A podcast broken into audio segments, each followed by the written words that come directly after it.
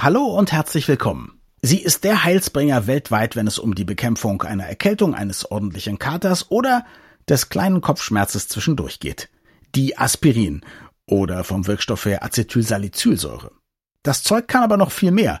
Mehr Nutzen und mehr Schaden. Wir sprechen darüber, woher es seinen Namen hat, was es mit unserem Magen anrichten kann und warum es möglicherweise lebensverlängernd sein könnte wenn man sein Leben lang Aspirin schluckt oder eines der vielen Generika. Viel Spaß! Das Gehirn und der Finger. Was in unseren Köpfen und Körpern so vor sich geht.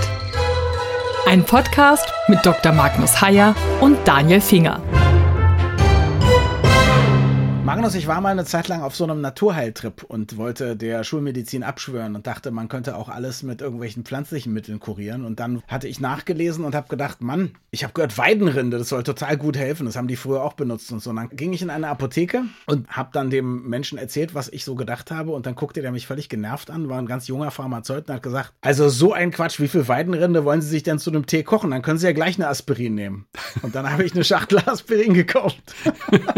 Wir wollen über Aspirin sprechen. Gerne. Und jetzt erzähle mir, warum passt sie denn so gut? Nun, Aspirin ist aus Weidenrinde. Du hast ja völlig recht gehabt. Ja, der und Mann hat recht gehabt. Also der Mann hat ja recht gehabt und du hast recht gehabt. Und du repräsentierst sozusagen das Wissen der alten Griechen und der alten Römer mhm. und der alten Germanen, die genau das getan haben, was du tun wolltest. Die haben nämlich Weidenrinde genommen, dann haben sie diese Weidenrinde, ich glaube, gekocht in mhm. irgendeiner Form dann gekocht, eingedickt und haben daraus eben etwas gewonnen, was gut war gegen Fieber und Schmerzen. Mhm. Insofern hast du vollkommen recht gehabt. Und er hat recht gehabt, weil die moderne Medizin eben doch gut ist. Ja, genau, du hast recht gehabt, aber du hast eben nur recht gehabt bis 1874. Okay. Mhm. Da ist man nämlich dann so weit gewesen, dass man den Stoff, der in der Weidenrinde ist und der eben diese Effekte hatte, dass man diesen Stoff kannte und dass man ihn synthetisieren konnte, also künstlich in Anführungsstrichen herstellen konnte, aber den exakten Stoff, nämlich Salicylsäure. Und diese Salicylsäure hatte genau den Effekt, den du dir von der Weidenrinde erhofft hast, nämlich den, dass es gut war gegen Fieber, Schmerzen, Rheuma und ähnliches. Die hatte aber den Nachteil, dass sie sehr aggressiv war auf den Magen, auf die Magenschleimhaut mhm. wirkte. Die hatte den Nachteil, dass die Leute in häufiger Form, also dass ihnen schlecht war oder sie sogar erbrochen haben. Das Zeug war nicht wirklich gut verträglich, obwohl wirksam. Und dann nochmal 20 Jahre, 25 Jahre später, 1897, 1898 wurde ein weiterer Schritt hinzugefügt, ganz was Schlichtes eigentlich. Eine banale Reaktion, man hat diese Salicylsäure mit einem Derivat der Essigsäure verknüpft oder man hat an diese mhm. Essigsäure das angehängt und mit diesem ganz einfachen Schritt war dann die Salicylsäure zur Acetylsalicylsäure geworden und war deutlich besser verträglich und das war der Beginn dieser Wunderpille Aspirin. Und hatte man das wissend gemacht oder hat man rumexperimentiert und das in alles Mögliche gemischt, um es verträglicher zu machen? Man hat es eigentlich wissend gemacht. Es gibt sogar die Legende, dass der Vater von Felix Hoffmann, dem Erfinder der Acetylsalicylsäure, dass dem Vater von Felix Hoffmann immer schlecht wurde und er sich erbrochen hat durch die Salicylsäure und er deswegen relativ gezielt nach einer Alternative gesucht hat und diese erfunden hat. Gleichzeitig allerdings wurde dasselbe Verfahren in Radebeul, also das eine war eben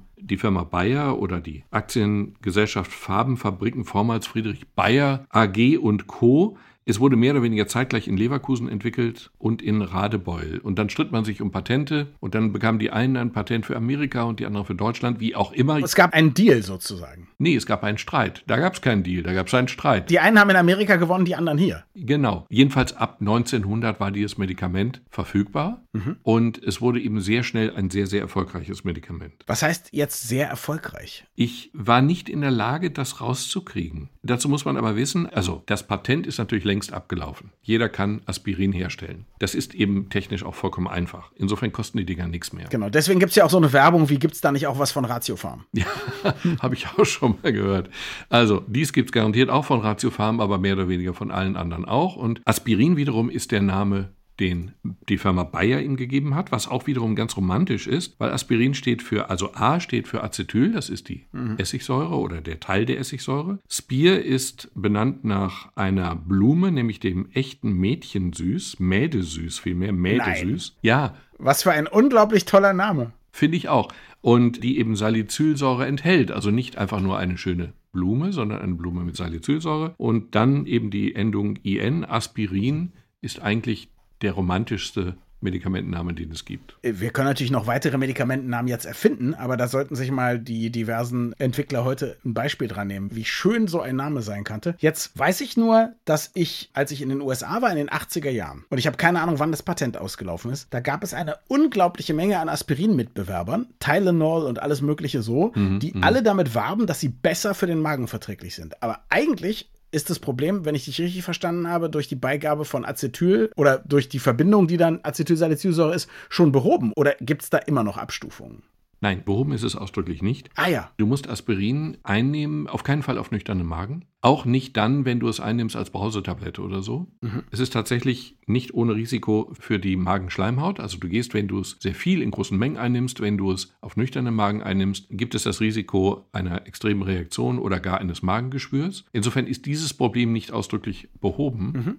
Aber es ist sozusagen in den Griff zu kriegen. Also es hat nichts mehr zu tun mit dieser Salicylsäure, der aggressiven Salicylsäure. Es ist mittlerweile ein gut verträgliches, aber eben kein völlig unbedenklich verträgliches Medikament. Und es ist vor allem, wurde mir in den letzten Jahren öfter gesagt, kein Medikament für Kinder, vor allem nicht unter zwölf, wohingegen ich, als ich klein war, immer Aspirin bekommen habe, wenn ich irgendwas hatte. Ja, das sind aber zum Teil so Moden. Also im Moment ist es wohl so, dass Ibuprofen Aspirin den Rang ein wenig abgelaufen hat. Da geht es mhm. um riesige Marktanteile. Insgesamt oder jetzt als Medikament für Kinder? Nee, überhaupt. Das Problem ist, ist aber so ein bisschen, Aspirin, wie auch Ibuprofen, wie auch Paracetamol sind rezeptfrei. Mhm. Und sie kosten nicht viel. Mhm. Und das ist einerseits ja ganz positiv, auf der anderen Seite aber ein Problem, weil es gibt das Missverständnis in den Köpfen der Leute, dass ein Medikament, was rezeptfrei ist, also auch nicht gefährlich sein kann. Das stimmt bei allen drei Medikamenten sehr ausdrücklich nicht. Mhm. Man muss sich ausdrücklich an die Mengenbegrenzungen halten. Man sollte es ausdrücklich nicht auf nüchternen Magen zu sich nehmen, also Aspirin. Und die Packungsgröße ist auch ein Problem. Es gibt also Initiativen, dass man die Packungsgröße reduziert, weil wenn du eine, was weiß ich, Tausender Packung hast, dann glaubst du ja irgendwie, das kann nicht so schlimm sein. Und das ist eben genau die falsche Wahrnehmung. Ich habe ja das umgekehrte Problem, dass Paracetamol mittlerweile nur noch in so kleinen Packungsgrößen abgegeben wird, weil die Leute Angst haben, man könnte die ganze Packung essen,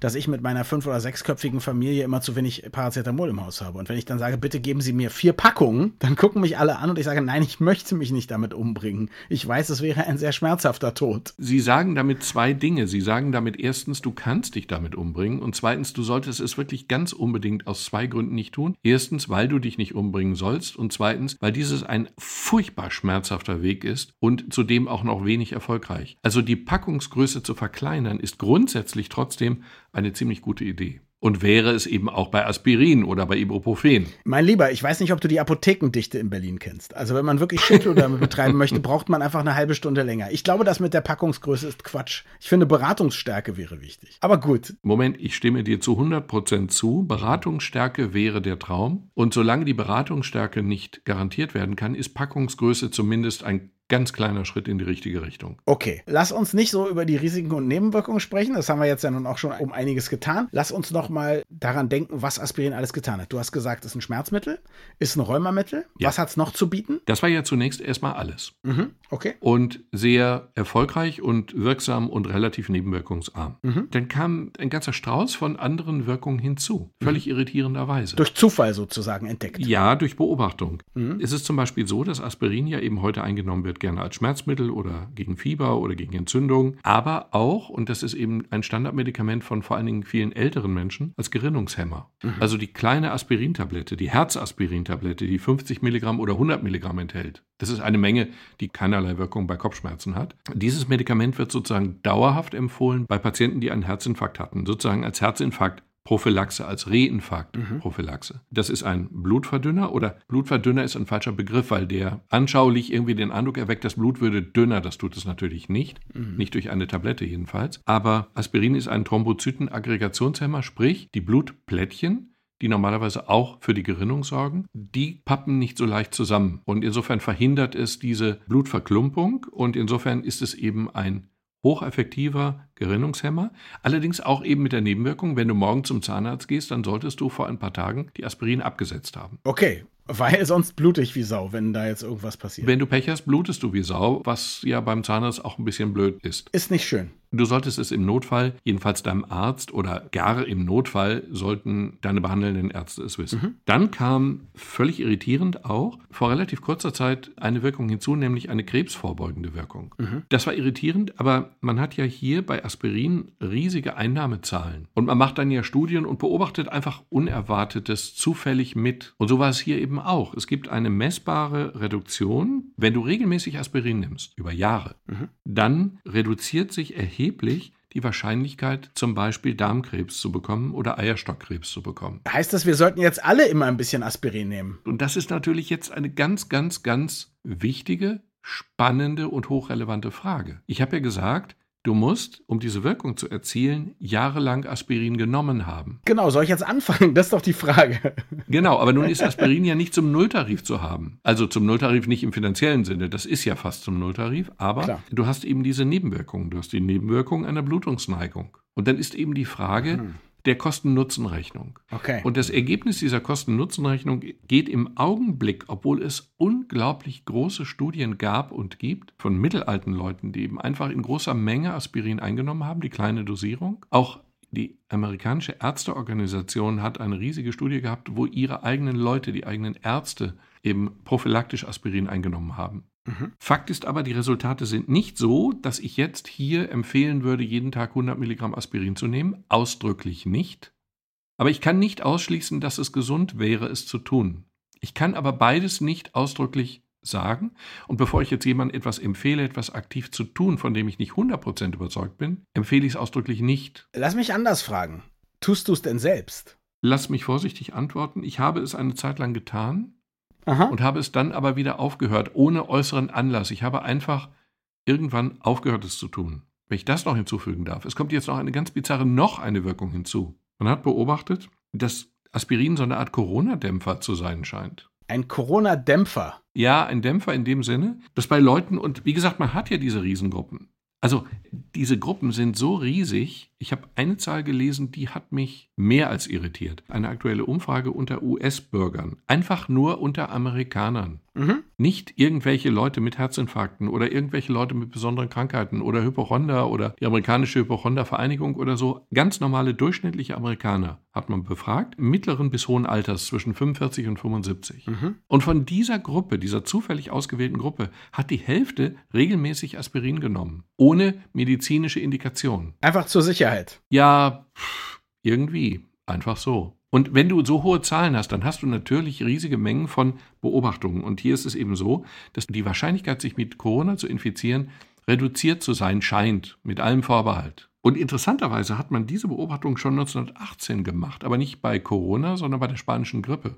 Damals hat man tatsächlich festgestellt, dass Aspirin einen positiven Effekt gegen die Infektionswahrscheinlichkeit hatte. Allerdings hat man auch auf Rezept Whisky verteilt, weil man davon einen desinfizierenden Effekt erwartet hatte. Und vielleicht stimmte selbst das. Wann war das genau? 1918. Das ist nicht prähistorisch. Das ist eine Zeit, in der man schon denken und analysieren und beobachten und urteilen konnte. So, und jetzt hast du aufgehört, weil, jetzt sage ich mal, weil du einerseits ein bisschen faul bist, andererseits nicht genau wusstest, wie groß der Nutzen ist. Ja, und dann hast du gedacht, ach, bevor ich hier was Doofes mache, dann höre ich mal lieber auf, ist auch bequemer so. Muss ich nicht jeden Tag Aspirin nehmen? Oder wie muss ich mir das vorstellen? Es war mir klar, dass du genau darauf jetzt einsteigen würdest. Das war auch ja. mein Fehler, aber ich habe die Frage ehrlich beantwortet, es war tatsächlich so. Und deine Beschreibung ist auch tatsächlich richtig. So hätte ich auch aufgehört. Also da sind wir uns einfach sehr ähnlich. Ja, ja. Insofern ich hab, nein, es war völliger kein, Freispruch. Es war kein, genau, Freispruch zweiter Klasse oder so.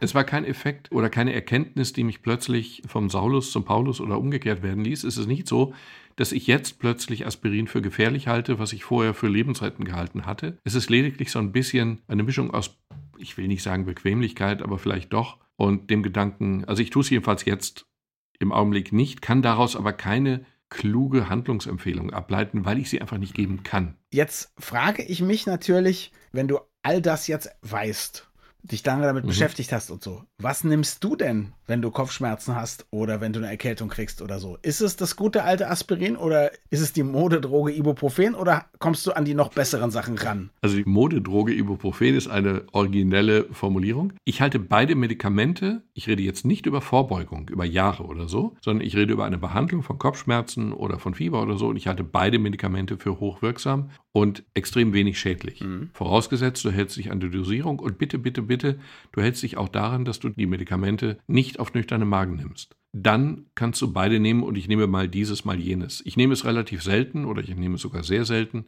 Aber in dem Fall nehme ich das, was gerade da ist. Und bei dir ist doch aber immer was da, oder? Ich meine, du bist Neurologe oder etwa nicht? Nein, nein. Ich hatte meinen Gedanken einer Interviewserie und ich hätte dann immer aus Jux mit den Leuten zusammen in, in, ihre Hausapotheke geguckt, was so drin ist. Ich glaube, das sagt eine Menge aus über Menschen, was sie so in der Hausapotheke haben. Wenn das aber so ist, möchte ich jetzt kein Video von meiner Hausapotheke zeigen. Also ich habe sehr viel Aspirin hier im Haus, auch Ibuprofen. Ich habe überhaupt ein Sammelsurium an Schmerzmitteln, weil ich ja auch kein Arzt bin. Bei dir, glaube ich, werde ich eher beim Rotwein fündig. Das werden wir demnächst mal begutachten. Das tun wir und anschließend kommt dann ja wieder Aspirin zum Zug. Danke fürs Zuhören und bis zum nächsten Mal. Wir freuen uns immer über Feedback an mail.gehirnfinger.de.